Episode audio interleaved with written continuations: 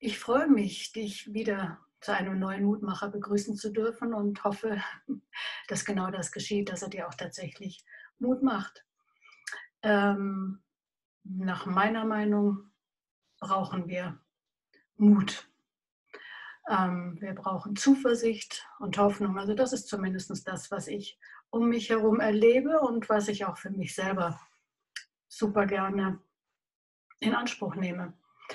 Und äh, weißt du, ich habe festgestellt, dass mir Menschen schon auch immer wieder mal Mut machen können, aber dass mir nicht wirklich ähm, menschliche Worte so viel Mut machen können, wie die Worte von jemandem, von dem ich weiß, dass, er sich, dass ich mich hundertprozentig auf ihn verlassen kann.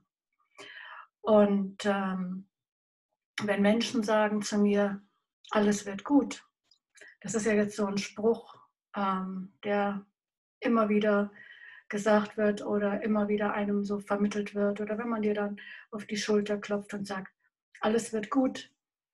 Ähm, ich weiß nicht, wie es dir damit geht, mit solchen Floskeln. Oder es ist alles gut und du spürst ganz genau hinter dieser Aussage, es ist alles nur nicht gut. Stimmt's? Und ähm, heute geht es mir darum, dass du lernst, dich rechtzeitig zu entscheiden. Wir müssen Entscheidungen treffen und zwar rechtzeitig. Ähm, das ist mega wichtig, wenn wir in den Stürmen, in denen wir aktuell stecken und in den Stürmen, die noch auf uns zukommen, ähm, bestehen wollen. Immer wieder begegnen mir Menschen, die mir sagen, oh, der Teufel greift mich an und immer wieder und überhaupt und warum denn? Hey, ich sag dir eines, er ist fleißig. Er ist fleißig und er sieht, dass äh, es ja, seinem Ende zugeht. Ich möchte es mal so formulieren. Er sieht, dass ihm nicht mehr viel Zeit bleibt, Menschen auf seine Seite zu ziehen bzw. bei sich zu halten. Er sieht, dass ihm nicht mehr viel Zeit bleibt, Menschen von Gott wegzubringen. Deswegen versucht er alles. Und er versucht es natürlich hauptsächlich bei denen, die mit Gott gehen. Das behaupte ich jetzt einfach mal ganz frech.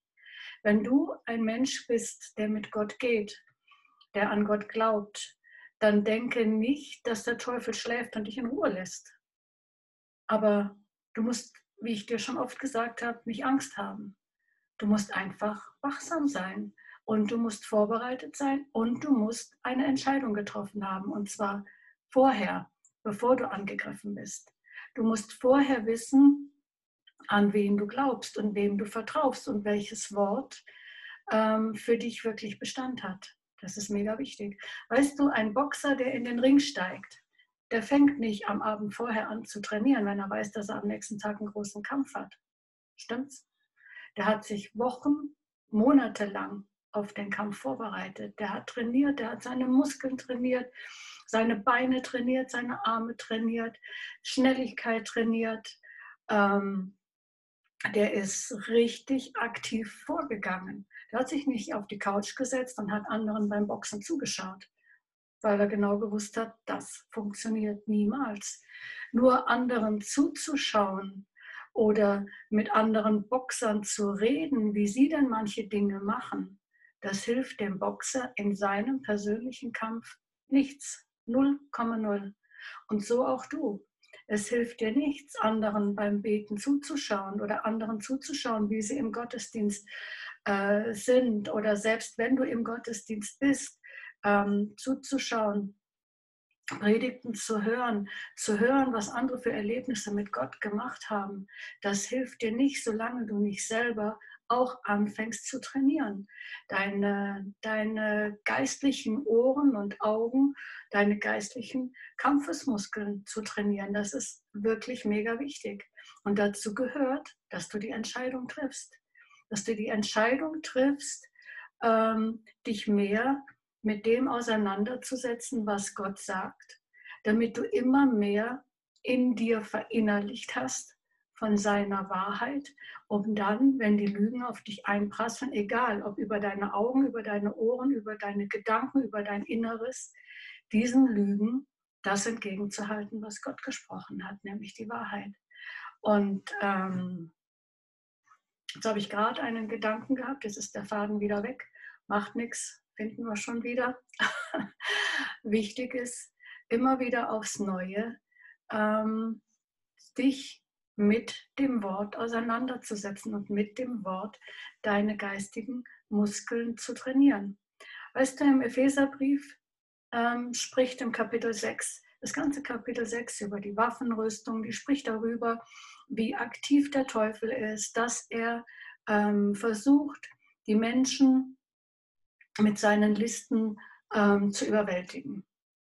Und das ist nicht nur einfach ein, ah, ich überliste dich jetzt, ich, ich stelle dir jetzt gerade mal ein Bein und dann hahaha, dann äh, freue ich mich, wenn du gefallen bist. Darum geht es, das ist, das ist viel zu wenig für, für einen Teufel.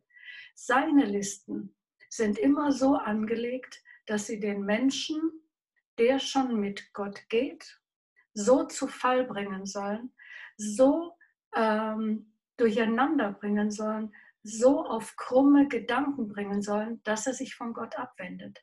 Das steckt hinter den Taktiken und hinter der List des Feindes und das musst du wissen. Weil alles, was dir serviert wird, egal ob Symptome sind, ob es eine materielle Not ist, ob es eine Not in der Beziehung ist, was auch immer das hat, haben wir schon mal drüber gesprochen, einen geistlichen Hintergrund. Und da ist jemand am Werk, der dich zum Verzweifeln bringen will, der dich zum Verzagen bringen will, der dich zum Aufgeben bringen will. Und auch heute wieder predige ich nicht nur zu dir. So ist das im Leben. Aber wenn wir wissen, hey, wir haben einen Gott, der hinter uns steht, der wirklich das Beste aus jeder Situation machen kann und machen will, dann gehst du anders mit Situationen um. Dann verkriegst du dich nicht ängstlich in der, in der Ecke und wartest, bis der Angriff wieder vorüber ist. Du setzt dich nicht im Ring in die Ecke und wartest, ähm, bis der Schiedsrichter dich ausgezählt hat und du K.O. Äh, bleibst oder am Boden liegen bleibst, sondern du stehst auf und wendest an, was du trainiert hast und schleuderst es deinem Gegner entgegen.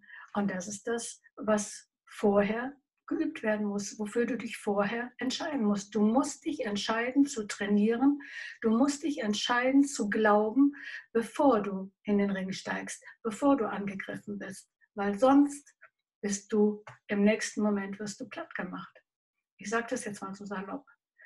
Und ähm, ich will dir wieder ein Beispiel bringen. Ich habe das schon mal drüber gesprochen in der Vergangenheit, aber ich habe es nur kurz angerissen und heute möchte ich versuchen, dir das am Bildschirm zu zeigen. Ich hoffe, dass mir das gelingt. Ich habe ähm, 2016 eine Diagnose bekommen, die war ähm, nicht jetzt so total erfreulich. Ich formuliere es jetzt mal so. Ich hatte Symptome zuvor, ähm, die mich überhaupt dazu veranlasst haben, dann doch beim Arzt vorstellig zu werden, weil die Symptome sich so stark verschlechtert hatten, dass es bis dahin ging, dass meine, mein Gesicht schon Lähmungserscheinungen hatte, ich Sprachfindungsstörungen hatte.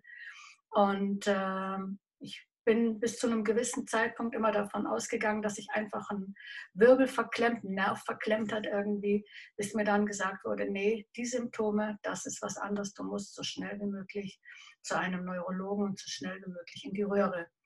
Und äh, diese ganze Geschichte, die kannst du, wenn du möchtest, bei Gelegenheit in meinem Büchlein Kopfsache nachlesen, wenn es dich interessiert. Ähm, aber ich zeige dir jetzt dann einfach gleich mal so ein bisschen, wie ich damit umgegangen bin. Also ich bin dann beim Arzt gewesen, habe eine Diagnose bekommen und die versuche ich dir jetzt gerade zu zeigen. Schauen wir mal, ob das klappt. Ich weiß nicht, ob du das jetzt siehst. So, so hat es ausgeschaut im November 2016.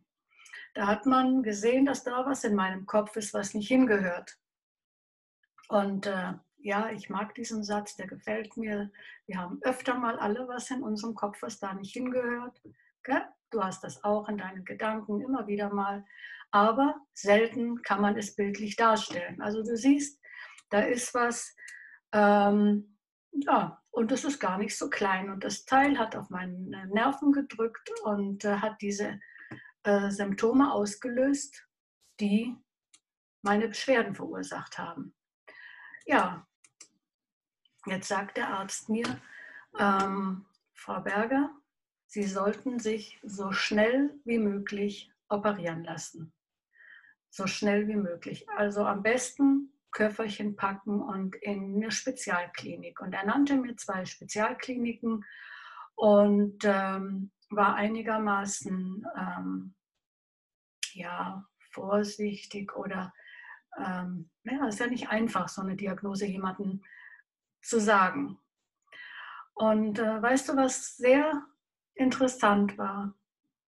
Als ich diese Diagnose bekam, mein Mann saß mit dabei wir waren in so einem kleinen Kämmerchen, es war eine Radiologie. Ähm, da hatten wir beide totalen Frieden. Und ähm, das ist ein Frieden, den kannst du dir nicht einfach nur anknipsen. Du kannst nicht einfach sagen, oh, ich habe Frieden, ich habe Frieden, ich habe Frieden, ich habe Frieden. Das ist Quatsch. Das kannst du nicht, das kann ich nicht. Aber wir hatten den Frieden. Und das ist dieser Friede, von dem die Bibel spricht, der allen menschlichen Verstand übersteigt.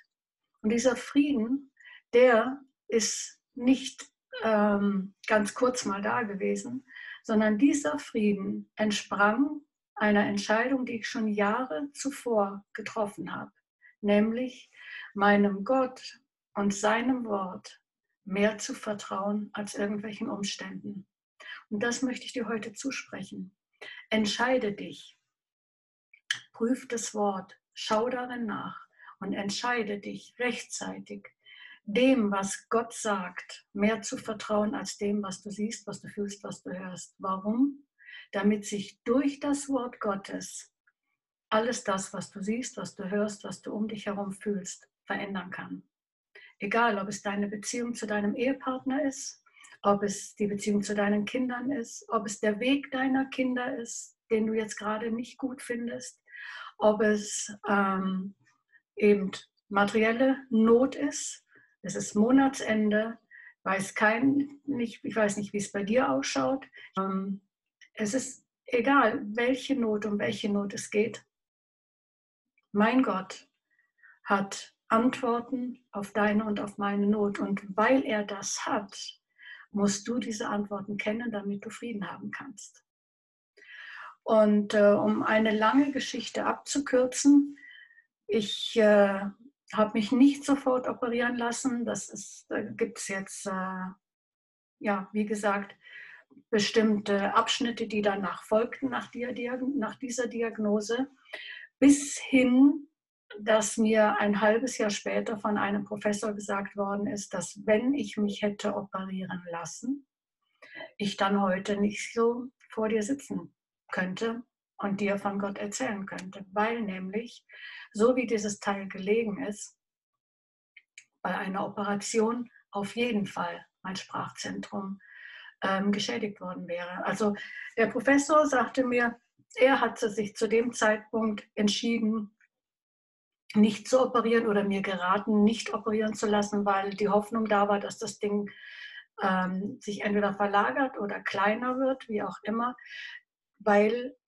diese, die Operation, die sofortige Operation auf jeden Fall einen Schaden verursacht hätte, der irreparabel gewesen wäre. So, das war damals die Aussage.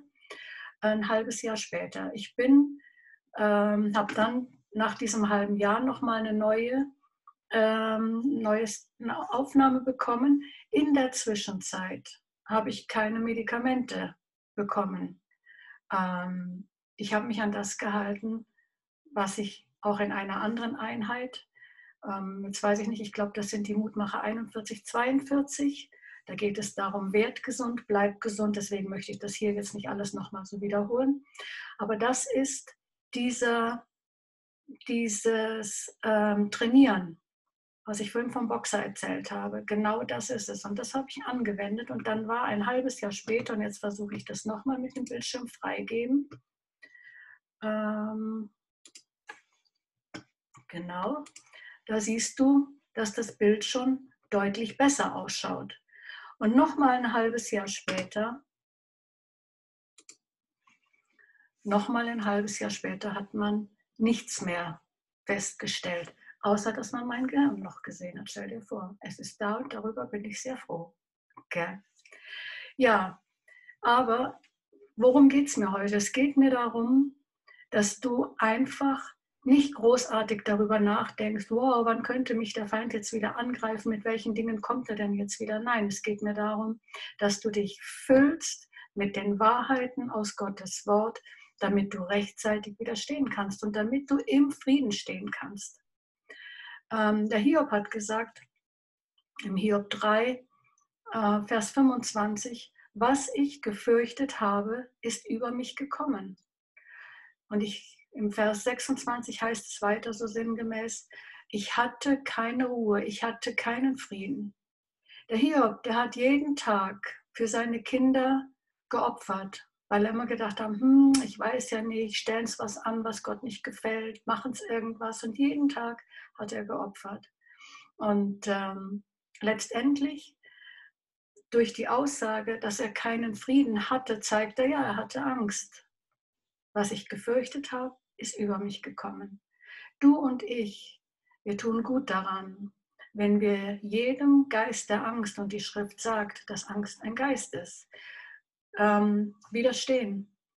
Dass wir sagen, nein, Angst, du kriegst hier keinen, keinen Fuß in die Tür. Und das ist etwas, was du aktiv tun musst. Wenn du mit dem Geist der Angst ringst, ähm, beziehungsweise kämpfst gegen ihn, Jetzt wäre ich bald von meinem Stuhl gefallen. Nur damit du weißt, warum ich hier gerade so entsetzt gucke. Dann ähm, sag ihm, dass du weißt, dass dein Erlöser lebt. Dass du weißt, dass Jesus Christus alles bezahlt hat. Dass du weißt, dass du erlöst bist vom Fluch des Gesetzes. Der Hiob kannte Jesus noch nicht. Der Hiob hat gelebt im alten Bund. Der konnte diesen Frieden noch gar nicht haben, weil der Frieden noch nicht wiederhergestellt war zwischen Gott und Mensch. Aber Jesus hat den Frieden hergestellt und den kannst du haben. In dem Moment, wo Jesus dein Herr ist, sagt die Bibel, dass du mit Gott versöhnt bist und mit Gott im Einklang, in Frieden leben darfst. Du darfst in Freimut vor seinen Thron kommen und um Gnade bitten und wirst Hilfe erfahren zur rechten Zeit. Das findest du im Hebräerbrief 4. Da findest du ganz viel über den Frieden Gottes. Und äh, das ist das, was ich dir zusprechen möchte. Entscheide dich rechtzeitig ähm, und nimm Gott bei seinem Wort, damit du Frieden finden kannst inmitten all dieser Umstände und dem Feind, wenn er wieder versucht, dich mit irgendeiner List oder Tücke zu überwinden, mit dem Wort Gottes widerstehen kannst. Dann muss er nämlich fliehen. Das ist das, was die Schrift sagt. Und äh, so einmal mehr, sei bewahrt, sei ermutigt, jage nach dem Frieden, den Gott für dich am Kreuz bezahlt hat.